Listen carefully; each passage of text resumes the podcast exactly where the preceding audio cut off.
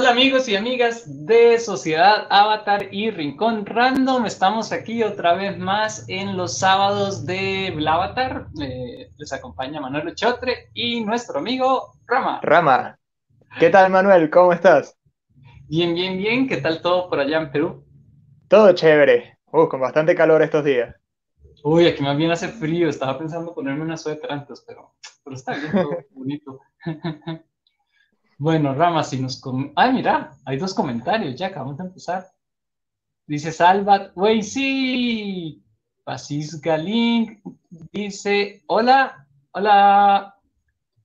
Fernando pregunta que si son hermanos. Esa es la pregunta de toda la semana. sí, sí, sí, cada vez que entra alguien. Dice, bueno, para responder, pues eh, nos acabamos de conocer, eh, nos conocimos hace como tres meses. Fabiola dice, hola, hola Fabiola. Hola Fabiola. Fasisga, hola, no te saludamos, perdón, perdón. Y ahí, uy, qué montón de saludos. Diego, son iguales, sí, eso nos dicen que nos parecen mucho. Está Carla, Will, ¡ay, qué montón! Saludos a Carla, a Araceli, a Willy, Salvat, también la gran unificadora en los comentarios, me parece. El que se porta mal va baneado. sí, cuídense, que ahí tenemos a Salvat. Valentino, a Blanca, a Axel, salúdenme. Hola. Hola, Axel. Eh, pregunta por nuestro avatar favorito, ahora lo, ahora lo podemos decir. Eh, ¿Qué signos son? Ah, mira, ¿qué signo es usted? Scorpio. Y Scorpio, yo soy Tauro. Y son hermanos separados al nacer, sí, probablemente. Bueno, entonces tal vez antes de empezar con el tema del, de hoy, que va a ser la sabiduría del tío Airo que todos amamos, eh, responder eso de, de nuestro avatar favorito. ¿Cuál es el tuyo? Mi avatar favorito, mmm, Yang Shen. Sí, sin duda. Yang Shen. Mm. Vieran que yo la tengo muy difícil, pero yo creo que es Aang. Bueno, el Avatar One, que fue de los primeros, me encantó. Se, se compiten entre él, entre él y Yang. No sé, todavía no. No, no tengo avatar favorito, la verdad. Me cuesta mucho. Sí, es que, bueno, técnicamente son como que varias permutaciones de la misma personalidad. Sí. Aunque a la vez son muy diferentes. Sí, Yo mantengo son... mi respuesta, Yang Chen. Fijo, Yang Chen. No, yo, yo varío. Es que depende también, porque cada uno como que tiene ciertas especialidades y ciertas cosas, entonces depende. Y bueno, Salva dice que Corrita Preguntan que de dónde somos. Yo soy de los nómadas de aire. Eh, no, mentira. de Costa Rica. Manuel viene del templo del norte, yo del sur.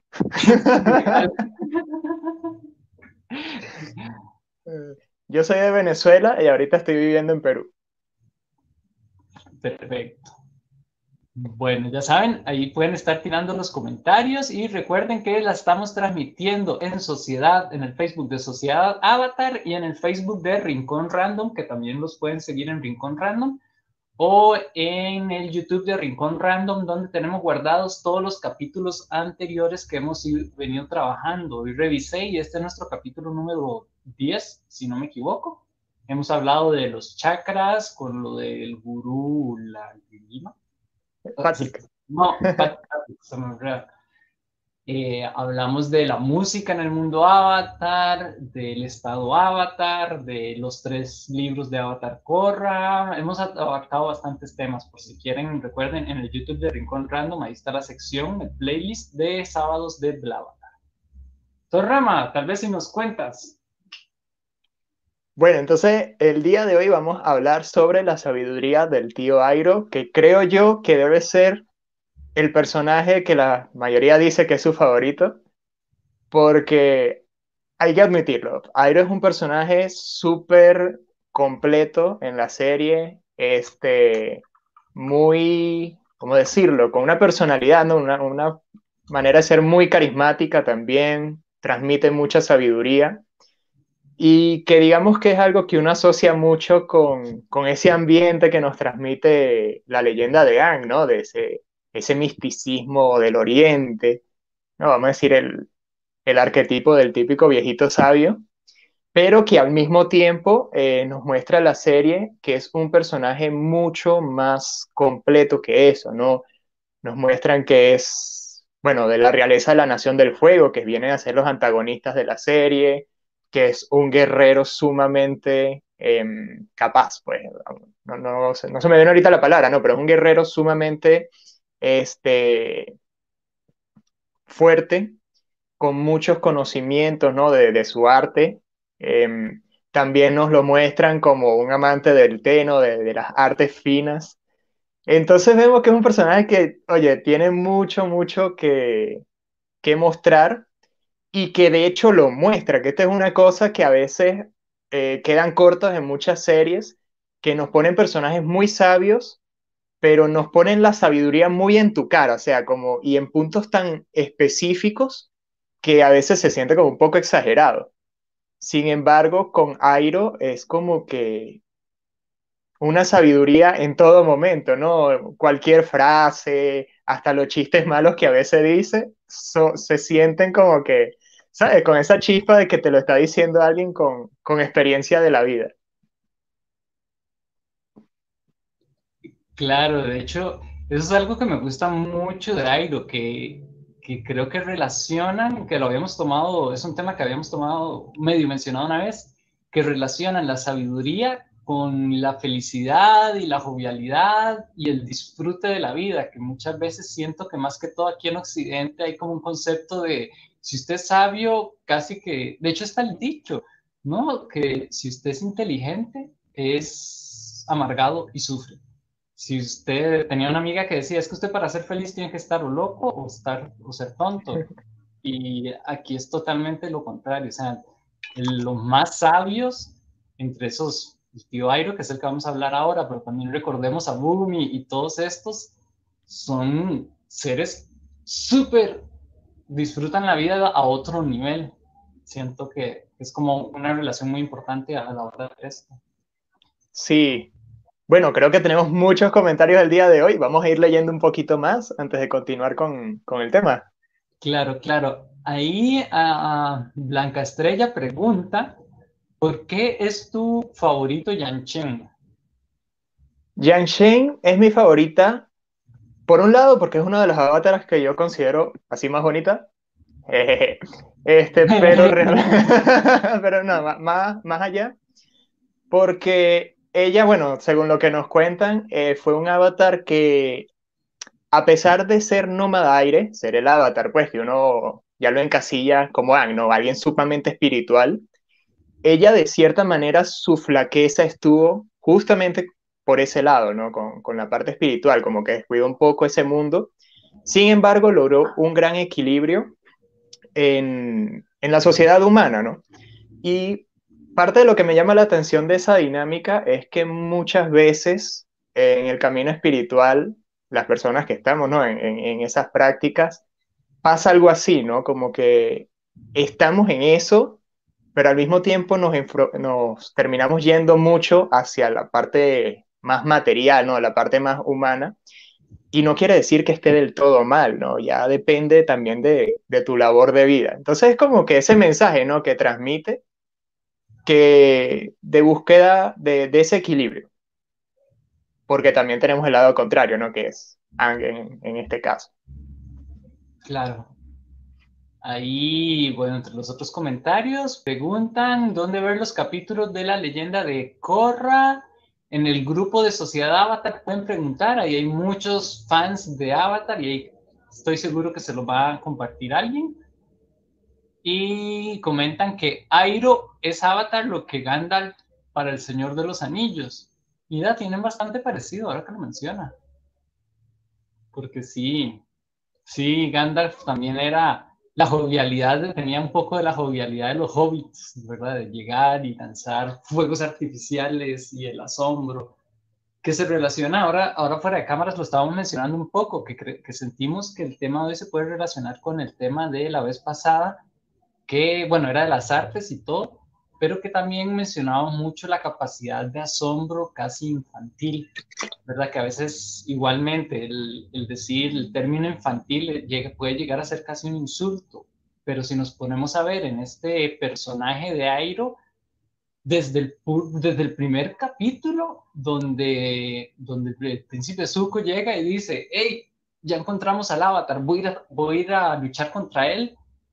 Este tío Airo se sienta y dice, sí, pero primero hay que almorzar, primero una taza de té, eh, estoy jugando esto. Está como muy, muy despreocupado, pero muy aterrizado, porque nadie, o sea, en el último libro vemos que él tiene todo, él tenía desde el principio todo el panorama de lo que estaba ocurriendo con la Nación del Fuego, el Avatar, eh, era parte del Loto Blanco, tenían grandes planes, pero eso no le impedía mantener ese sentido de, de, casi que infantil y además tampoco le permitía, tampoco se le ve estresado, casi que en ninguna escena, son pocas las escenas en que lo vemos a él estresado, que es algo muy importante, siento que comparándolo con Zuko.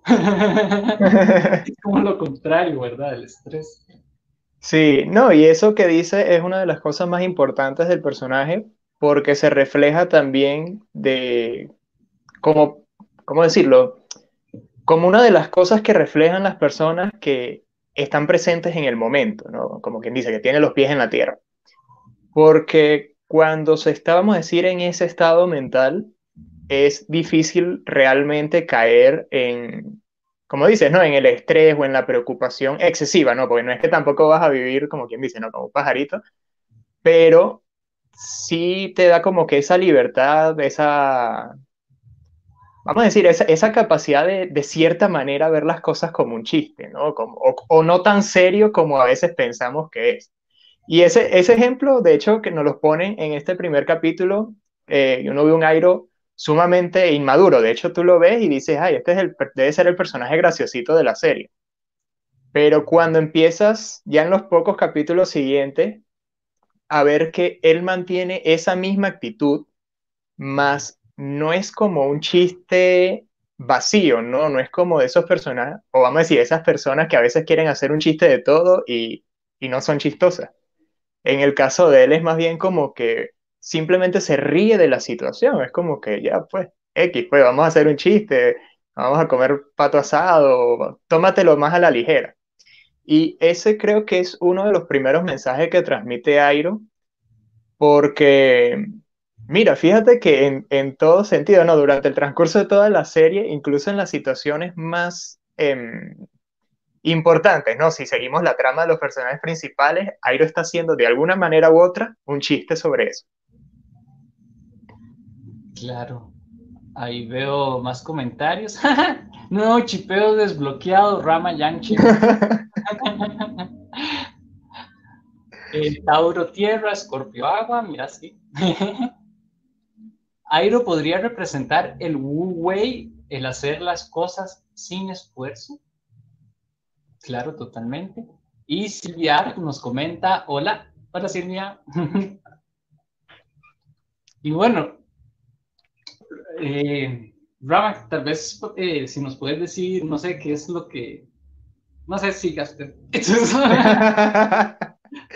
ya, bueno, entonces, eh, cuando hablamos, vamos a decir, ya del personaje enfocado, ¿no? A su parte sabia, porque como, como decía, al principio nos lo muestran como un personaje jocoso, pero esta sabiduría se va viendo muy prontamente, ¿no? Cuando vemos que, oye, no es puro chiste el personaje, de hecho está diciendo cosas como que muy certeras, demasiado certeras. Por un lado, este es el lenguaje que usa, que no es un lenguaje solamente dirigido a Zuko, que es usualmente a quien le da sus consejos, sino que vemos que son palabras como muy generales, ¿no? Como muy si hay alguien que me escucha, lo va a tomar para su vida, que es lo que le pasa a uno como televidente, que las cosas que le dice a Zuko, uno, uno las toma, ¿no? Como reflexión propia. Y que esto viene, claro, esto lo vamos ya descubriendo en la serie, que viene a raíz de un pasado muy fuerte, ¿no? Entonces, podemos hablar ahorita de vamos a decir de esta parte, ¿no? De qué elementos a veces pueden construir una personalidad que transmita, ¿no? Este, este carácter de, sabiduría. Por un lado está, bueno, la experiencia de la vida. En el caso de Airo, este, perdió a su hijo, fue un general que, bueno, como uno se puede imaginar, ¿no? Alguien que tenga ese cargo en una guerra debe estar y haber visto cosas sumamente fuertes. Por otro lado, está también, vamos a decir, el, otro aspecto, ¿no? Fuera de, de, la parte más, más heavy, que es también, ¿no? Sus experiencias que, que uno asume que ha tenido, ¿no? Lo vemos como músico, conocedor del té, que de cierta manera cualquier tema que, que él se le presente, él tiene una reflexión para ello, ¿no? O sea, te, te, comenta con base de la experiencia. Y en este sentido, a uno como, como quien está viendo, ¿no? Al personaje, a muchos lo toman de ejemplo, es el estar consciente de las situaciones por las que uno pasa en la vida.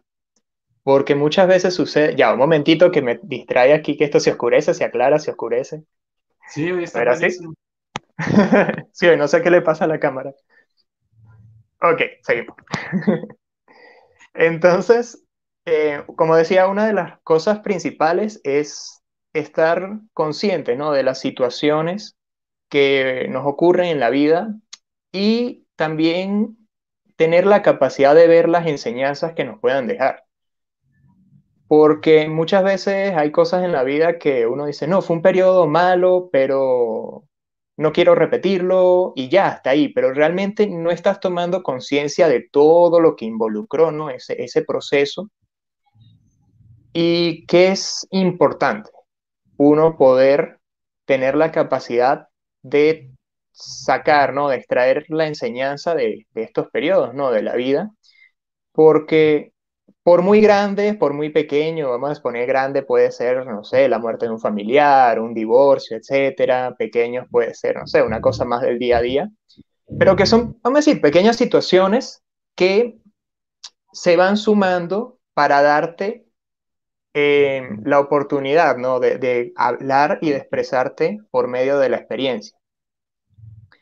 Entonces, vemos que Airo es una persona sumamente consciente de este aspecto y que ya conforme va pasando la, la, serie, ¿no? Ya ubicándonos en el último episodio, ¿no? Que ya sabemos toda la historia que nos comenta, hemos visto muchas de sus enseñanzas, podemos ver que es alguien que ha logrado no solamente ver o, o darse cuenta de, estas, de estos aprendizajes de las situaciones de la vida, sino que también es capaz de conectarlos con otra situación. ¿no? Es como que no tengo que esperar a repetir la misma situación para de allí ya haber aprendido, sino que algo que aprendí en una situación completamente diferente lo puedo aplicar en esta nueva situación.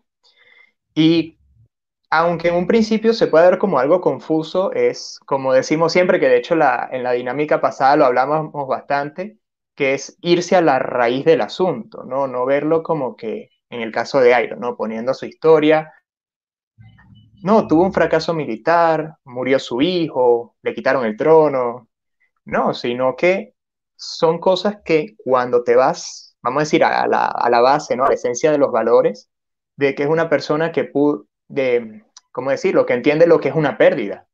Por eso él, de cierta manera, también logra ser muy empático con los personajes. Lo vemos con Zuko principalmente, con Toph cuando se le encuentra en el capítulo ese que no habían dormido, que se la encuentra vagando por el reino tierra.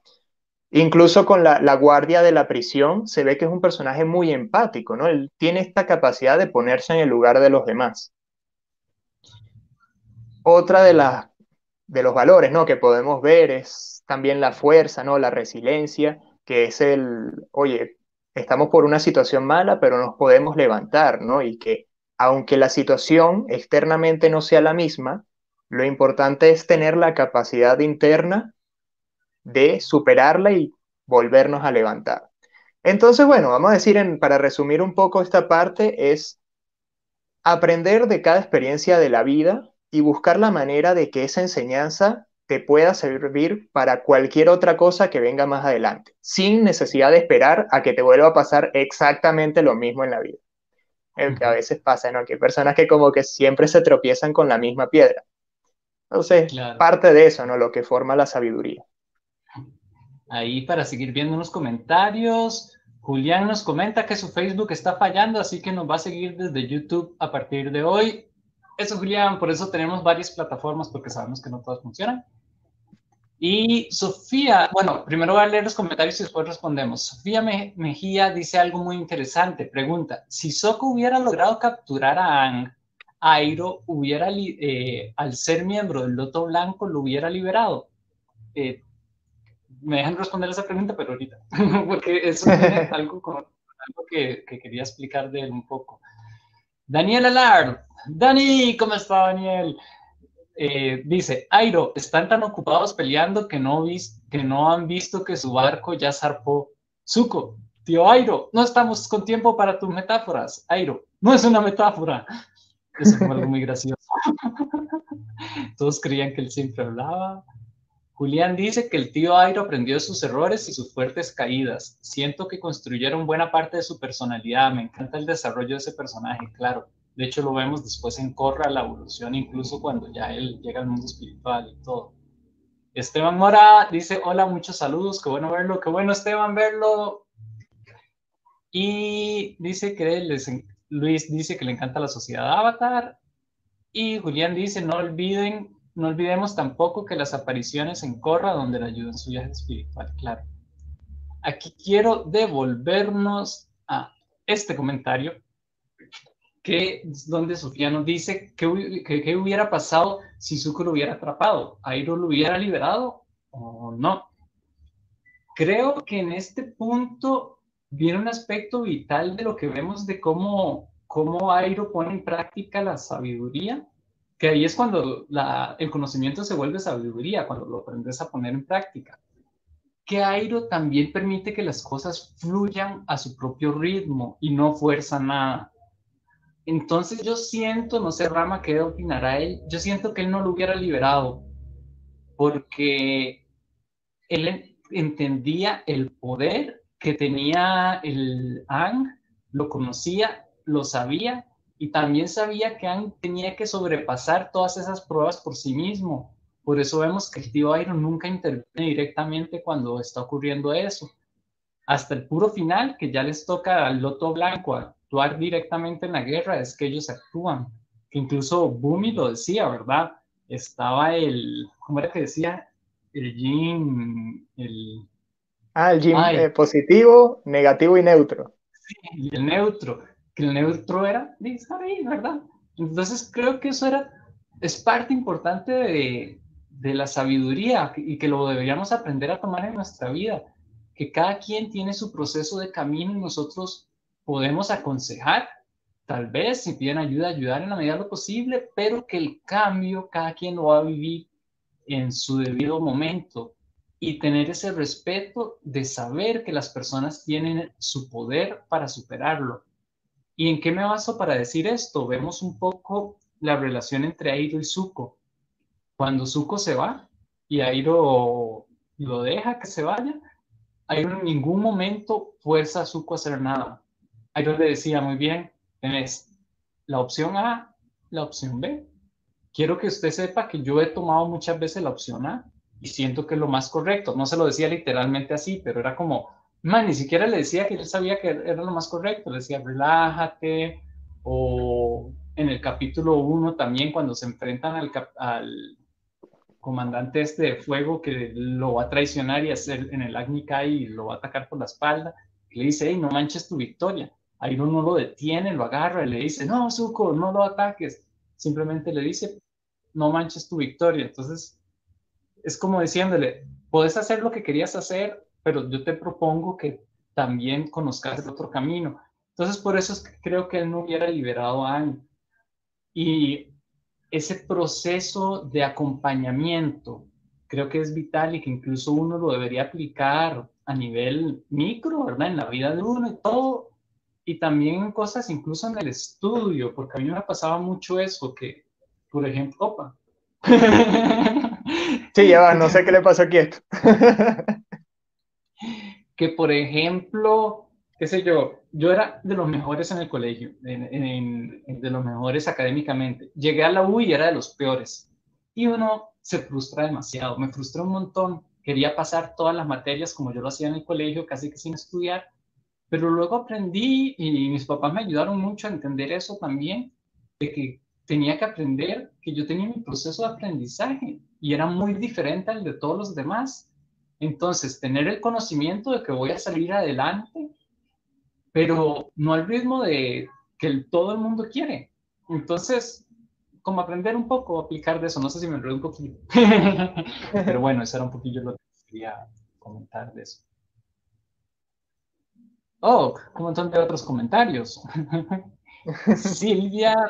Ah, bueno, Rama, ¿tú querías comentar o primero leemos aquí? No, de hecho, totalmente de acuerdo contigo. De hecho, iba a responder algo muy similar, ¿no? Con ese, en ese sentido, sí considero que lo más acorde que hubiese hecho Aire es justamente dejar que la cosa fluya, no se hubiese interpuesto. Claro. Ahí dice Silvia, es como el capítulo donde el tío Airo se encuentra con Top que hace las tazas de té y le da consejos y le cuenta sobre Zuko, que es un necio, aunque lo es, pero es su sobrino que le, que le quiero a su modo. Exacto. Zuko es el personaje favorito de Melissa y creo que de muchas personas también. De hecho, Zuko es uno de los personajes que siento que mayor reconstrucción de personaje y evolución tiene. Y Salvat. sí, entonces, bueno, otro de los aspectos que podemos ver de, de Airo es también su capacidad de ver la, belleza en las cosas. Que de hecho, e, eso, esa capacidad se desarrolla. Bueno, aquí vamos, vamos a quedar un poquito, ¿no? A, a, repetir a veces mucho porque son cosas que están muy conectadas, ¿no? Vamos a decir, son muchos aspectos que se van reflejando unos con otros. Y por ejemplo, el, hecho de, ser así tan neutral, ¿no? De neutral, de simplemente, ¿sabes? dar un paso atrás, como que dejar que las cosas ocurren, te da precisamente el espacio que se necesita para, para observar. Porque en esta observación está, por un lado, el verlo, bueno, lo que está sucediendo, ¿no? Y de cierta manera, bueno, permitir que pase, pero también está el, el observarlo sin apegos, ¿no? No como que, bueno, esto que está pasando, ¿en qué me influye? Sino simplemente es algo que está pasando, vamos a admirarlo, vamos a apreciarlo. Y yo creo que esta es parte también del encanto que transmite Airo en la serie, que uno a veces dice que, oye, sus consejos son como que muy certeros siempre que los dice. Y es, en gran parte es por esto, ¿no? Porque él simplemente se da un paso atrás, observa, ¿ok? Ve, la situación y la trata de ver como del punto de vista más bonito posible. Ojo, y bonito no quiere decir que tenga que ser fácil o que no genere alguna incomodidad, sino bonito en el sentido de que, ¿sabes? Es como que hay la oportunidad de hacer algo mejor.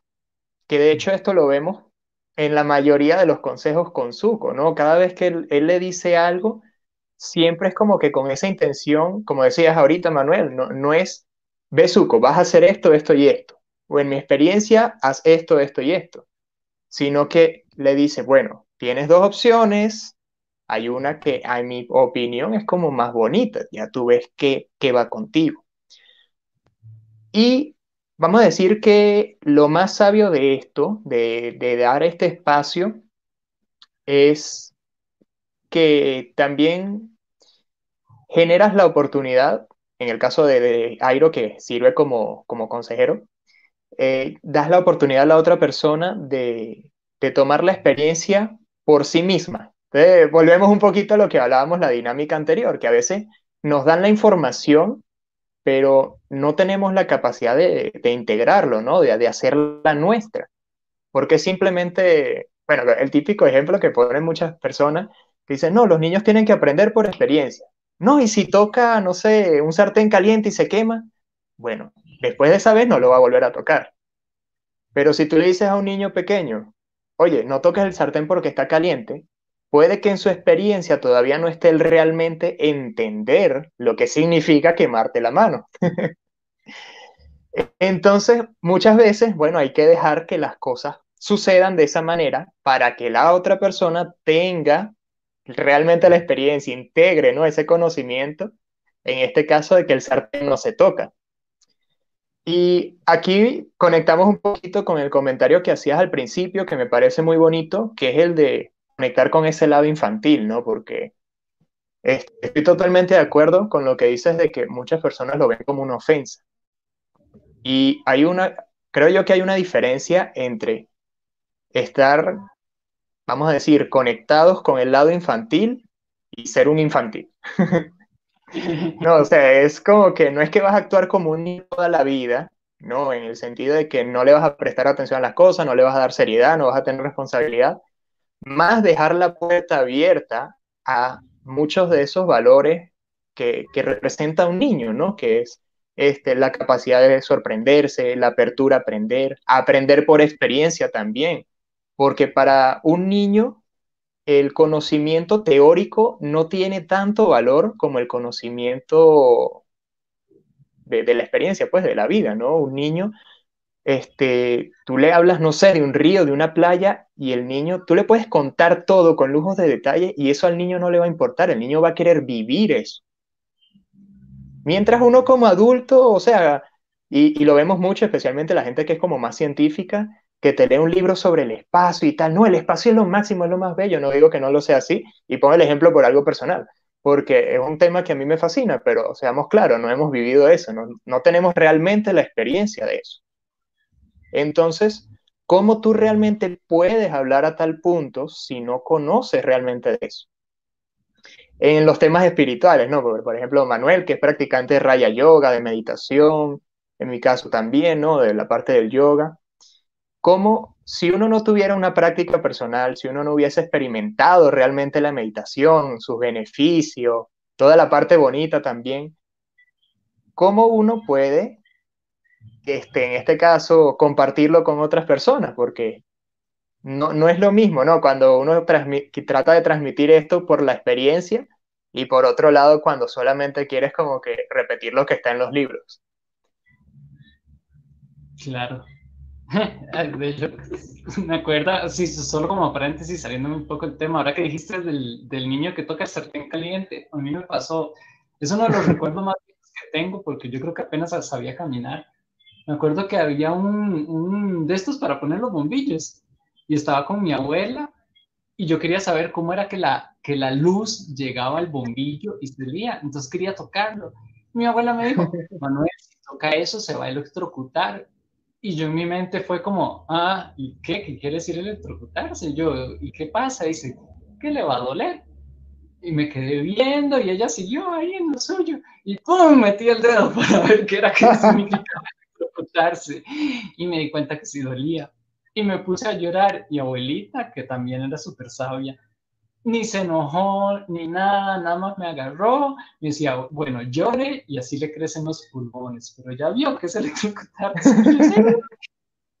y ella toda tranquila, como si no me hubiera pasado nada, porque sabía que era como niño, metemos los dedos en los enchufes.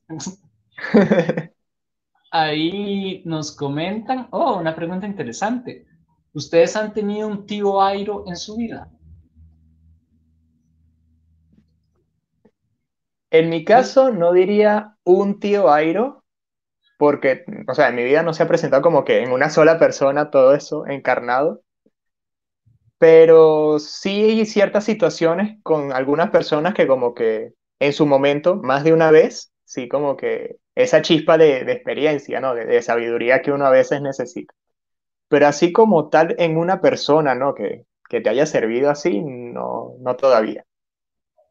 Sí, yo estoy parecido, pero sí recuerdo, digamos, de, de las de las personas que más recuerdo haber como, como tenido sentido ese acompañamiento, bueno, están los papás de uno y todo, pero fueron mis abuelos. Mi, eh, por parte de mi papá, eh, por parte de mi mamá, porque por parte de mi papá casi no los conocí porque ellos viven en otro país, en El Salvador, y fallecieron cuando yo tenía como 10 años, falleció una. Pero con mis abuelitos de aquí yo pasaba mucho con ellos y, por ejemplo, esa, ese, eso que me dijo abuelita a mí me quedó marcado y además siempre daba como consejo muy, muy a lo y todo era jugando y ensuciándonos. Ella tenía una, una, un lema que era si son niños, están para ensuciarse y barrielarse. Entonces, cuando, los, cuando algunos de nuestros papás nos llevaban donde ellos, ya sabían que nosotros íbamos a terminar sucios y que si nos peleábamos, ella llamaba inmediatamente porque ella tampoco se hacía responsable por nosotros. Simplemente decía, si vienen aquí es para que la pasen bien. Pero yo no estoy para criar a sus hijos porque eran son sus hijos. Entonces nosotros sabíamos eso, que nosotros íbamos a jugar, pero en realidad aprendimos millones de cosas. Entonces siento que esos han sido como los, los de más peso, tal vez mis abuelos y mi abuelo también era súper loco, los dos estaban locos. O sea, mi, abuelo era el típico que sacaba bromas de cualquier cosa, aunque fueran malas. A veces ya uno ni se reía, pero solo le hacía gracia, que era como, abuelo, ¿por qué la haces? Y usted ya sabe que no va a hacer gracia. Y el ama se reía y cosas así. Entonces son cosas. Dice Salvat que sí, que también su abuelo fue sabiduría, sí, son, fueron personas muy especiales. Bueno. Parte, ¿no? De la, de la experiencia de los años también. Sí, ah, bueno, sí, es que eso es Sí, porque como decía, ¿no? Muchas personas sí se, se abren como que a la experiencia de aprender de la experiencia. Eso es algo que mencionabas, que lo quería mencionar también, esta parte eh, de estar como niños siempre, ya sé que la mencionamos un poco al principio y en otros programas, pero el estar bien, perdón, yo a veces tartamudeo mucho, más bien yo no sé cómo me presento. A veces, no puedo decirlo. tranquilo. A, veces aprender es una de las cualidades más importantes y a veces se llega a perder con la edad llega a haber cierto ego o pereza o algo de ya no querer cambiar y simplemente, no, no, es que yo aprendí a ser así y dejarlo. Entonces, el tío Airo tiene esta capacidad tanto así, que es lo que nos estaba comentando Rama ahora, que el tío Airo cuando va a esta guerra horrible a conquistar y todo, y tiene estas pérdidas y todo, en vez de quedarse él en la tal vez, qué sé yo, en la soberbia de la revancha, de la venganza por haber perdido a su hijo, o más bien a quedarse en una depresión. Él simplemente aprende que hay otro camino, hay otras formas de hacerlo y se abre a experimentar y aprender estas otras formas, que es ya todo lo que conocemos y vamos a ir viendo a través de la serie. Y con lo que Salva preguntaba de, de tíos Airos en nuestra vida, me recuerdo mucho de mis abuelos también, por eso es que yo no sé, los relaciono mucho, porque mi abuelo, cuando ya tenía 92 años, recordemos que a los hombres antes no podían hacer nada de del hogar, ni siquiera lavar trastos, ni nada. Pero abuelita le dio un derrame. Ellos tenían, estaban acomodados económicamente, no tenían mucho, pero la familia les, les ayudaba mucho porque eran muchos hijos. Y tenía alguien que lavara los trastos. Pero cuando abuelita le dio el derrame, ella aún así se esforzaba porque a abuelita le encantaba la cocina, incluso daba clases de cocina cuando empezó la tele en Costa Rica.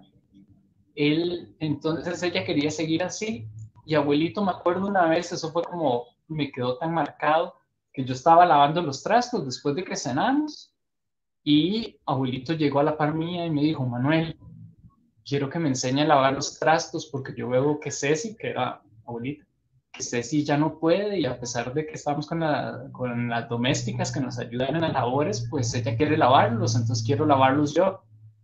Imagínense, ¿verdad? Preguntarle a un nieto mucho menor que él, que se supone que ya cuando usted tiene 90 años es como ya intocable y además para qué va a lavar los trastos, quería aprender a hacer esto.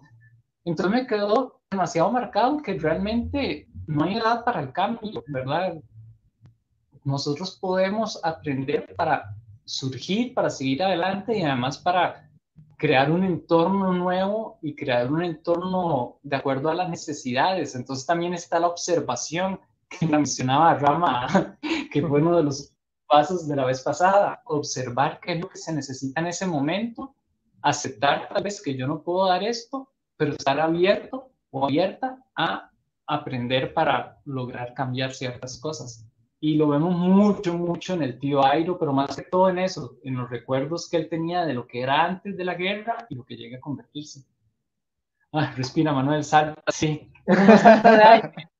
yo tartamudeo a veces, sobre todo cuando estoy en cosas así. Bueno, no, a veces no, muchas veces. Más bien cuando estoy con cámaras, casi, se, casi no tartamudeo nada. Es rarísimo.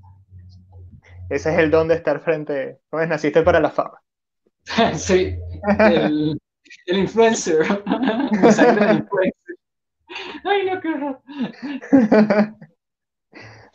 Sí, de hecho, este, el tema en sí es profundo porque el personaje de Airo es, profundo, ¿no? Y yo creo que eso es también lo, más llamativo porque vemos que hay tanto allí y que de alguna manera u otra, bueno, no sé la mayoría, no sé, me, me, dirán en los comentarios, pero cuando yo veo la serie y veo a Airo, es como que surge sin mucha explicación, este, el, como que la necesidad de, de querer ser como Airo.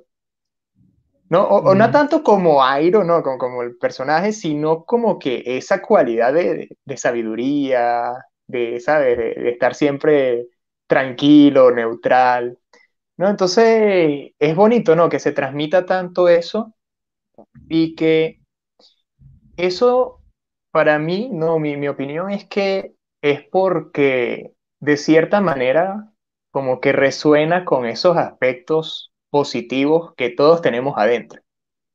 Porque de alguna manera u otra gente que, por lo menos a mí a veces me han dicho, ¿no? Hablando especialmente con alumnos del yoga, que me dicen, no, es que yo no soy muy inteligente o yo no soy para, yo no nací para ser sabio. De hecho, una vez me dijo una alumna, no, no, no nací para ser sabia.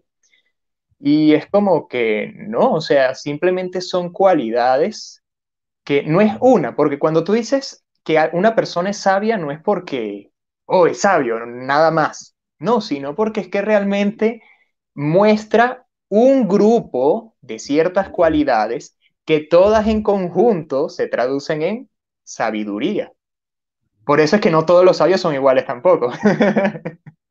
Tal vez hayan algunos más serios, otros más cacarrabias, otros más jocosos, pero yo creo que lo importante es aprender a ver esos valores, ¿no? Esa, esas esencias dentro de nosotros y como decimos mucho e, en, el Raya Yoga, ¿no? Este, donde uno pone la, la mente, ahí van las energías y donde están las energías, eso se acrecienta.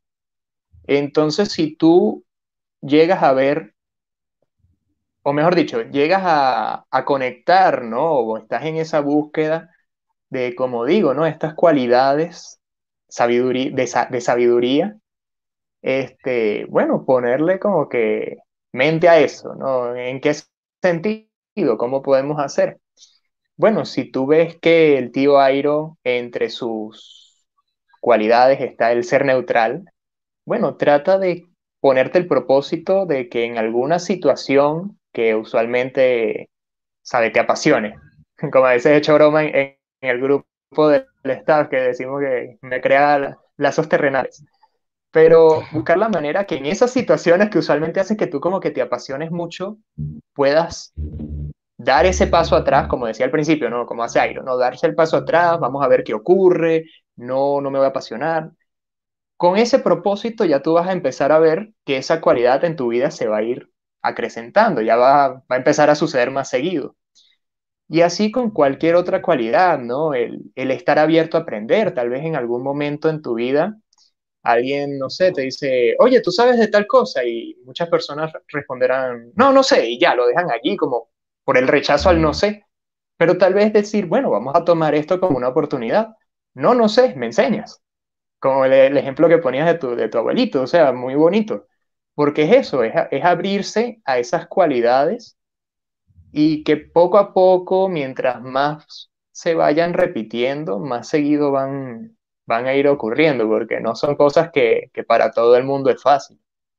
De hecho, este, eso a mí a veces me pasa mucho De hecho, hace, un, hace unos meses estaba en Cusco y una muchacha que estaba ahí en, el templo pues, de mi maestro me, me, dijo, oye, pero es que tú transmites como que esa esencia así, como que de sabiduría, pero me di, y me dijo, me dice, no, tú transmites como eso, ¿no? Que conoces, pero siempre dices que no sabes.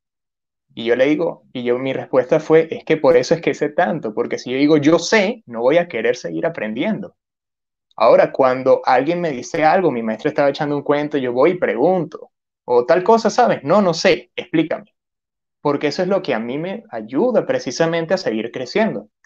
Pero no es fácil, no es fácil. ¿Por qué? Porque en un principio, vamos a decir, es lo más común que uno le agarre rechazo a decir no sé, porque de cierta manera es como como una vulnerabilidad que uno, que uno muestra al mundo.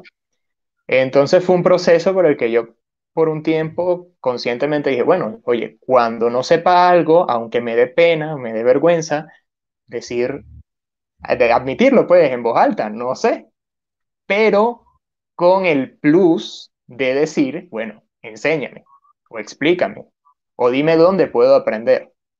Entonces ya vamos convirtiendo también estas cualidades en, nuevas oportunidades. Creo que me extendí mucho. Bueno, de hecho está súper linda. No sé si se extendió mucho. No, mentiras, que no entendí nada. no, no, pero de hecho sí está muy, muy acertado todo. Y ahí vemos comentario que nos dice Blanca, perdón, Fabiola, dice primero, las escenas donde sale Airo son para ponerle toda la atención. Sí, claro. 110%. Y Blanca Estrella nos dice desde el Facebook, Airo fue un personaje que ya tenía acabado su arco de redención al iniciar Ang. Le habían aprendido desde el dolor de la pérdida, él había aprendido desde el dolor de la pérdida, lo, lo que le permite ser empático y respeta el camino de cada persona. Es verdad lo que dice Rama, a mí Airo me inspira a ser mejor persona. y salva, no salva que se me cuenta. la sabiduría del ban. Sí, como admins nos toca aplicar esa sabiduría. sí, sí, no es fácil, no es fácil. Pero algo que me gusta mucho también de esto que estabas mencionando es que, bueno, mencionaste como más anteriormente, es que Airo no tiene enemigos y no es que y no es que haya gente, no es que no haya gente con problemas contra él o que lo quiera atacar o que él ya está en una burbuja que nadie le quiere hacer daño.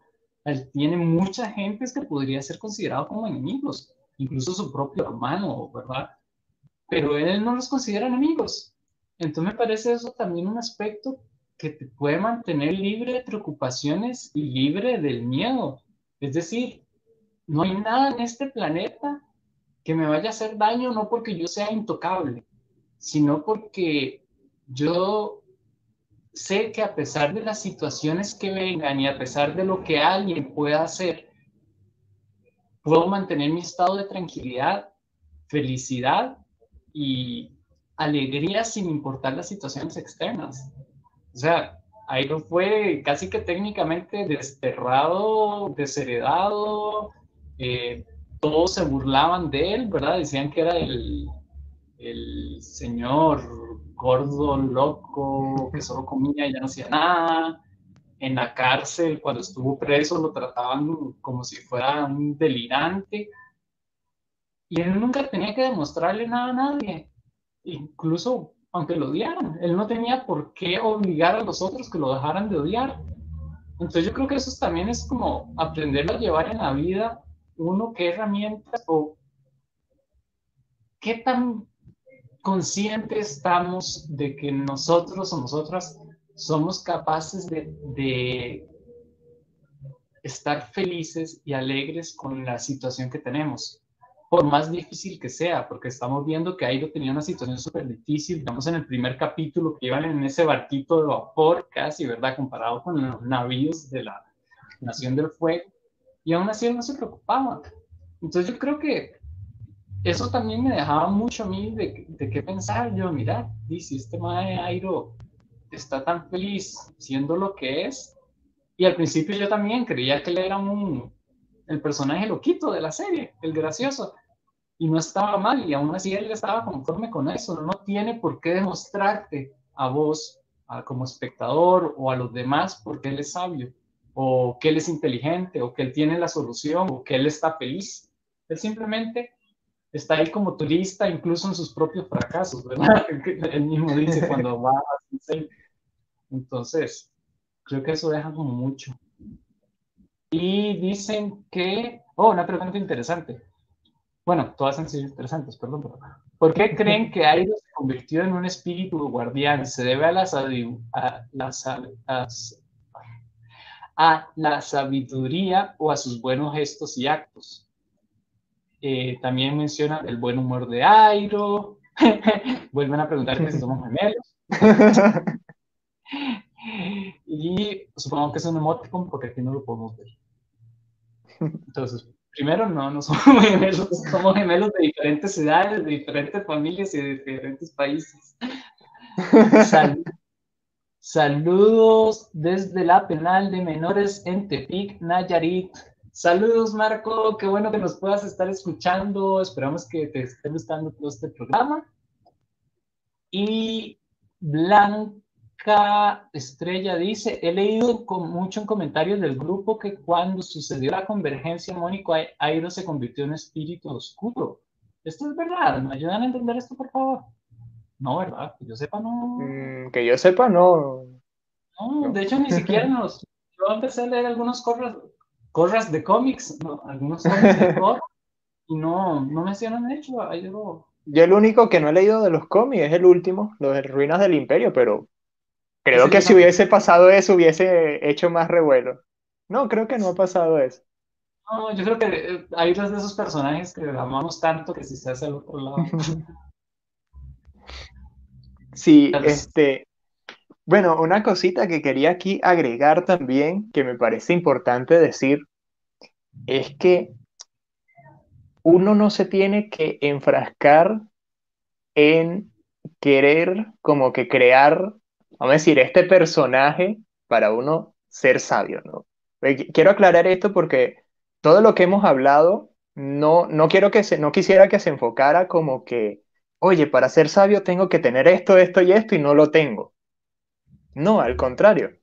Velo como que son atributos que ya todos, de alguna manera u otra, tenemos dentro y que lo importante, que de hecho se me vino a la mente el, hacer esta aclaratoria por lo que comentabas ahorita, Manuel, de, este, esta forma, ¿no? De ser de Airo, que no tiene enemigos, que, o sea, él simplemente está en el momento, en la situación, y él expresa lo que él es. Y es que a final de cuentas, el ser sabio no es uno tomar un papel como, vamos a decir, el típico, el típico viejito, o que, no sé, te tienes que ir a la India, porque usualmente esos son los personajes que uno, uno asocia, ¿no? Con la parte de sabiduría. O no sé, o te tienes que internar en un monasterio, tienes que meditar cinco horas al día. Eso puede ayudar, pero lo, lo más importante es ver que Primero, saber que todos tenemos una personalidad diferente, ¿no? Esa personalidad se manifiesta de diversas maneras. No porque el tío Airo haga chistes de todo y tú, vamos a decir, no eres alguien que naturalmente eso te fluya así como que bien. No, tengo que empezar ahora a hacer chistes de todo para ser sabio como Airo, ¿no? O sea, si ese aspecto no va del todo con tu personalidad, bueno, no es necesario tampoco que lo hagas así. Sin embargo, lo, este, lo que sí es, vamos a decir, lo más adecuado, ¿no? Cuando uno quiere desarrollar estos atributos, es ver que todo tiene un lado positivo, un lado negativo. Y nuestra idea es, es que podamos convertir todos esos pequeños aspectos hacia lo más positivo posible. Entonces, como decía, no, vamos a decir, sabiduría no es solamente decir soy sabio, es una serie de elementos que todos en conjunto van a transmitir esa, esa idea. ¿Y cómo podemos hacer eso? Bueno, o sea, primero tienes que conocerte a ti mismo, tienes que saber quién eres, qué cosas te gustan, ¿no? También estar consciente de la manera en que tú expresas las cosas. Como decía, ¿no? Si naturalmente eres alguien chistoso, alguien que hace chistes en momentos inapropiados, alguien que le llama la atención ciertos temas, por lo menos, no sé, puede ser la música, el té, este, la tecnología, por ejemplo, ¿no? Buscar la manera de cómo convertir esos conocimientos en, vamos a decir, no en algo meramente intelectual, ¿no? Porque, por ejemplo, cuando el tío Airo prepara el té, no es solamente, ah, yo sé preparar el mejor té del mundo porque tengo esos conocimientos. No, es que lo hace de una manera súper cálida, ¿no? Aquí, no porque el tecito esté caliente, sino porque, sino porque él es capaz de, ¿sabes? Como de querer transmitir, oye, a mí me gusta el té, me gusta prepararlo, me gusta hacerlo bien y quiero compartir esa belleza contigo, ¿no? Y, y eso es algo que todos podemos hacer en las cosas que a uno le guste. Si tú eres músico, vas a querer transmitir la belleza de la música. Si eres biólogo, vas a querer compartir con los demás la belleza de la biología, de la ciencia. Y esto no, se aplica a, cualquier tema, a cualquier cosa que, te dediques. Este, encuentra, encuentra esa belleza y haz que, que forme parte de ti, ¿no? De lo que transmites. Y ya tú vas a ver que poco a poco vas a ir cada vez expresando más estos elementos. Y la misma gente que está a tu alrededor se va a ir dando cuenta, ¿no? Va, y vas a, ver que, que, a tu lado van a estar personas que, que suelen también estar alineadas con esta idea. Claro. Quizás ya para ir cerrando, por cuestiones de tiempo, a veces tenemos más tiempo para quedarnos hablando, pero hoy no. Eh, nos, nos, pregunta Miguel que si le podemos responder la duda que tenía sobre por qué el tío Airo se volvió un espíritu guardián.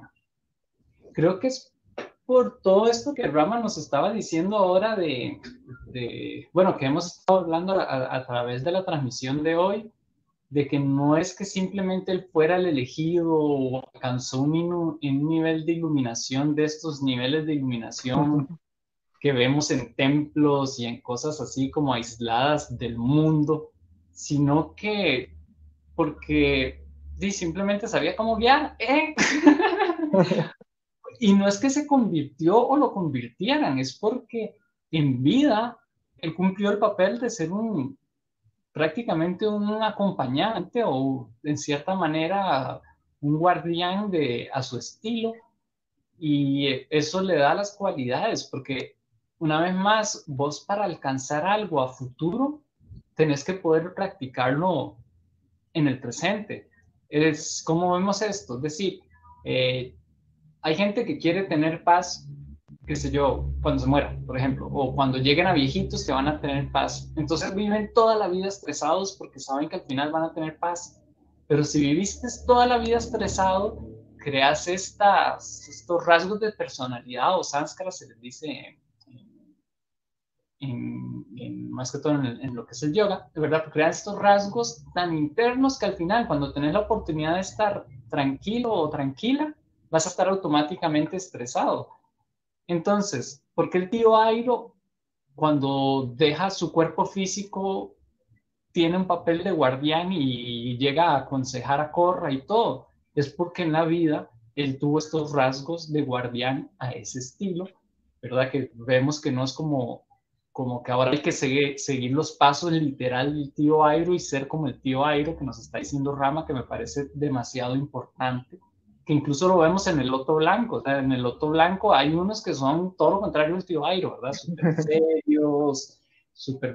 pero tienen toda, toda una sabiduría adentro, entonces hay que entender que tal vez las características, ahí Rama, tal vez me corrige si siente que hay otras o, o agrega, que las características tal vez principales para lograr tener este estado de sabiduría son como el observar, que se había mencionado anteriormente cuando hablamos del arte, y el deseo de aprender y la felicidad. Que una vez más, la felicidad no es andar riéndose por todo, andar haciendo chistes de todo. Es simplemente, tal vez más que felicidad sería plenitud, creo que es ese estado de estar bien con lo que tenés. Entonces creo que es como ver eso. Y ahí eh, Miguel, creo que te llamabas. Sí, Miguel, me dice si, si sientes que esa respuesta está... y bueno, ahí tenemos unos últimos comentarios, Rama, ¿verdad? Porque ya... Sí, yo creo que ya por hoy, unos minutitos más. Creo que había una pregunta de Silvia, si no me equivoco. La estoy viendo. Diego, esa pregunta la puedes hacer en el, en, a Sociedad Avatar directamente, mándale un mensaje a, la página oficial de Sociedad Avatar para ver qué es lo que sucedió y ahí se ve lo que sucedió en el grupo, ¿ok? Silvia dice, pregunta, ¿hay manera de cómo convertir el lado negativo, pero no de uno mismo, sino de otra persona, como lo hacía a veces el tío Airo en Basinsei? Yo lo diría, no. no. Vos no puedes convertir a nadie. Olvide, olvídese. O sea, usted, uno solo, se puede preocupar por uno. Puede acompañar, eh, si la persona pide, puede dar consejos, pero que tenía un amigo que tenía mucha razón, decía, el consejo que has pedido llega a ser casi que un insulto también, porque le estás diciendo y lo estás haciendo mal, y quién es uno para decirle a la otra persona, tal vez. Y además que es negativo, entonces aquí vienen todas estas cosas, lo mejor es simplemente saber cuál es mi papel y no tratar de transformar a otros. Vean que el tío Airo incluso en una dice, mira, yo creí que Zuko había perdido su camino y no por eso se fue a buscar a Zuko para decir, ahí vuelva a este camino. Él simplemente dice, dice, Zuko quiere tomar ese camino, que lo tome. Ya no es mi mismo camino, yo voy a seguir mi camino por mi lado, Zuko por su lado, hacen eso y ya. Sin embargo, no quiere decir tampoco que no puedas hacer nada. O sea, lo que te dice Manuel es así, o sea, tú no puedes convertir a la gente, tú no haces como que Shazam y, ¿sabes? Lo, lo transformas. Más sí puedes hacer lo que de hecho hacía el tío Airo, porque él no convertía a la gente, él creaba una situación o una atmósfera o creaba un espacio energético, si lo quieres ver más esotéricamente, donde se crea la oportunidad de que si la otra persona quiere, bueno, pueda existir algún cambio, pero ya por parte de la persona. O sea, tú simplemente estás creando como la situación. Un ejemplo es, por ejemplo, es un ejemplo, por ejemplo, un ejemplo es como cuando el, en el capítulo de historias de Basing C, cuando lo van a saltar, el tipo que quería ser masajista, que lo va a atacar con un cuchillo, pero con mala postura. Y Airo en ese momento ve que él no quiere primero cambiar al, al señor, es simplemente como que se está dando, está observando la situación, como que, ok, este tipo me va a robar y, ajá, con esa posición, o sea, y hay que considerar, Airo me imagino que sería un militar súper guau, como que, o sea, ¿qué te pasa? va, lo desarma, lo deja en el piso pero crea una situación positiva, porque él al mismo tiempo, que esta es otra habilidad, ¿no? Que también viene con la parte de la, observación, que es la percepción, que él dice, oye, este tipo, ok, me quería robar, pero no siento realmente maldad de su parte. Y vamos a decir, por la misma nobleza de Airo, él toma eso como una oportunidad. Bueno, o sea, te voy a enseñar un poquito, ok, te voy a dar primero. Bueno, mira, párate así, ponte así, tal vez así me llegues a intimidar un poco más. Y bueno, manifiesta, oye, pero yo no creo que tú seas un, ladrón realmente, o sea, no siento eso de ti. Y es donde el, la otra persona ya se abre. Ve que el Airo no le dice, oye, tienes que cambiar porque ser ladrón es malo, lo, no sé, lo que sea. No, él simplemente crea una situación, un espacio, y le dice, le da como la oportunidad, oye, no, no me parece que, que tú estés, sabes, tú compagines con esta vida de ladrón. Y es donde la otra persona, bueno, decide aceptar, ¿no? Ese espacio y decir, bueno, en efecto, ¿no? Yo quería ser masajista, pero nadie confiaba en mí. Y entonces Airo, bueno, ya ahí se presta la situación. Bueno, oye, puedes hacerlo, confía en ti, yo creo que pudieras ser un gran masajista y tal. Y vamos a decir, este, desactiva la bomba, como quien dice, ¿no? O sea, no escala la situación, sino que más bien crea la oportunidad de que haya un resultado positivo. Sin embargo, el ejemplo que ponía Manuel viene a ser la otra cara, ¿no? Él por, por toda la serie estuvo creando ese espacio con Zuko. Sin embargo, cuando Zuko vio la oportunidad de tener lo que él quería, vamos a decir, ese anhelo personal, se va con Azula, Airo como que, bueno, o sea, yo no puedo hacer más. Yo simplemente creé el espacio a ver si él quería, si él realmente se mantenía en este camino. Pero si por su voluntad él dijo, no, yo me voy con Azula, no, me voy al lado oscuro, es su decisión y ahí no puedo hacer más. Y esto espero que responda la pregunta, ¿no? En resumen, no podemos cambiar a las personas, más podemos crear una situación que permita, si la otra persona lo acepta, que haya un avance hacia lo positivo. Claro. Y siento que también, ya como para terminar esa respuesta, eh, también aceptar que la otra persona es diferente, porque a veces uno dice, bueno, eh, qué sé yo, está el típico caso de la, vamos a irnos a un extremo, porque a veces pasan, de la persona que se vive con un agresor o con una agresora. Es como, no, voy a estar con esta persona para apoyarlo durante toda su vida, que me siga agrediendo porque sé que va a cambiar. O sea, tampoco.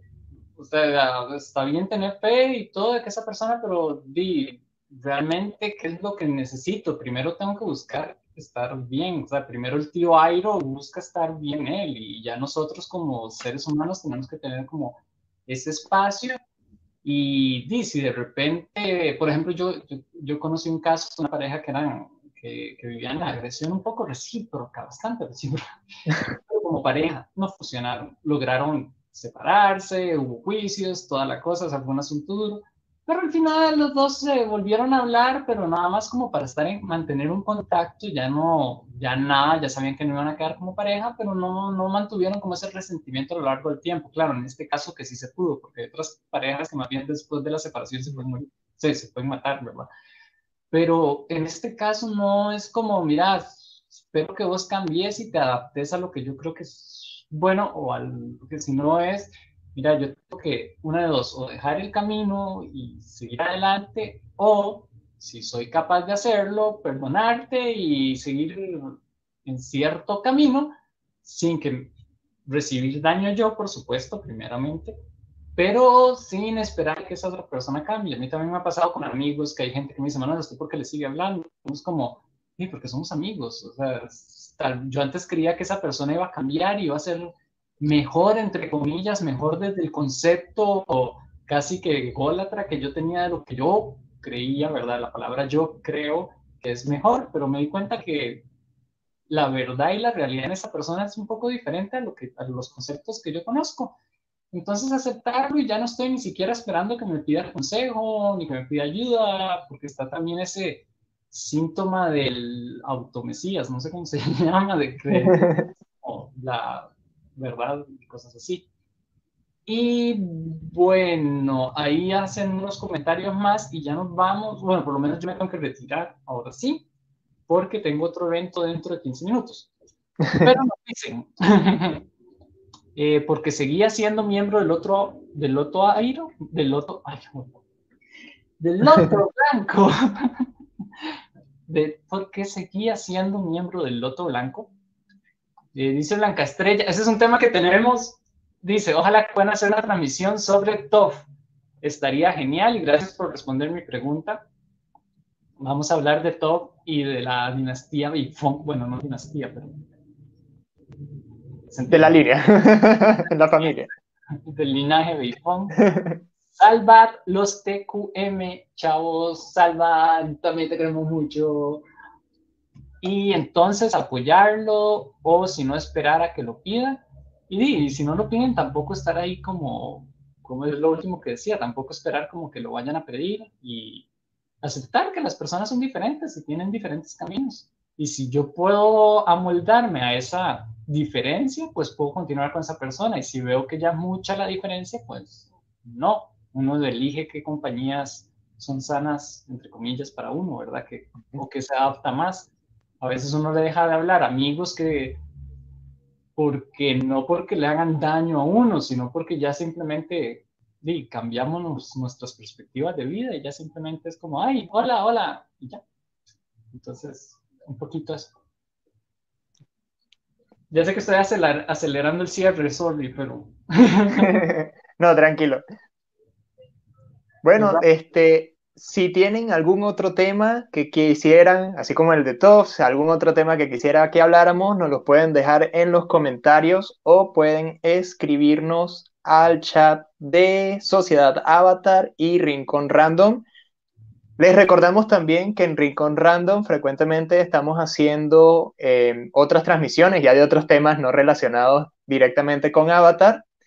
Eh, así que pueden estar pendientes en la página de las próximas transmisiones. De hecho, eh, pronto viene una entrevista con el baterista de la banda de Silent Hill, del videojuego Silent Hill.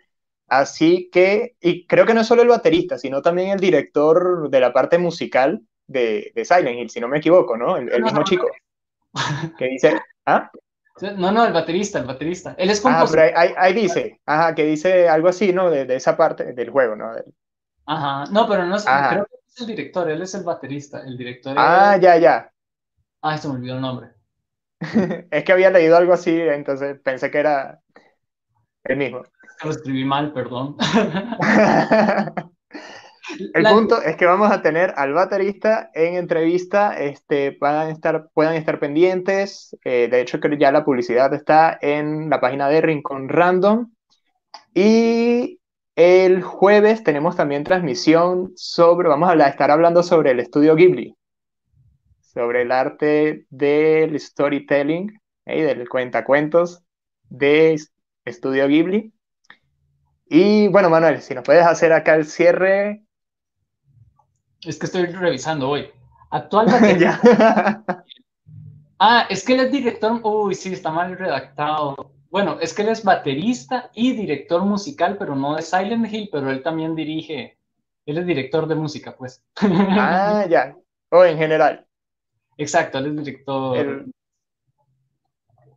Entonces, bueno, sería, esas son las novedades que vamos a tener. La entrevista es este martes a las 7 de la noche de Costa Rica, de GMT-6. Ahí tienen que ver en sus usos horarios cuál va a ser.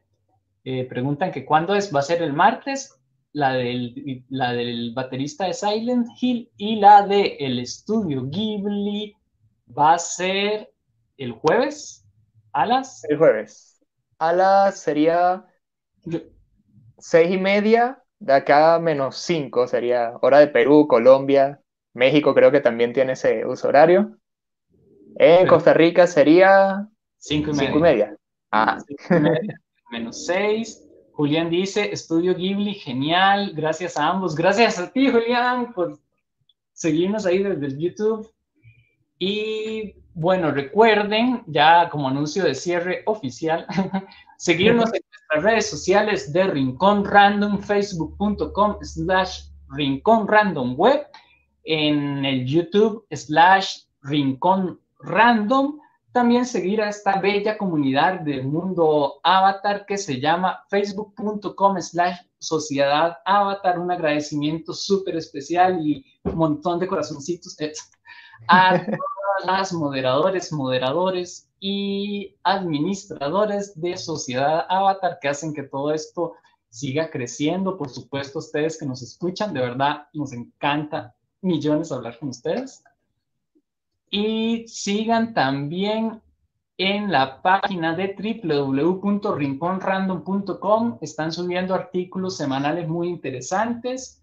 Se acaba de subir un podcast que habla sobre los monstruos y un análisis de la monstruosidad en la cultura, más que todo en la cultura pop, en los cómics, series y cosas así. Lo pueden encontrar en la www.rinconrandom.com o en el YouTube de Rincón Random.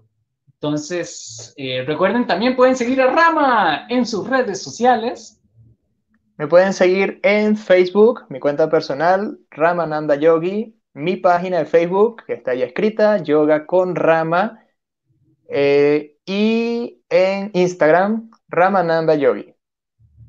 Perfecto, entonces, y bueno, nos despedimos. Manuel Ochotre para servirlos, ahí estamos. Chaito, gracias.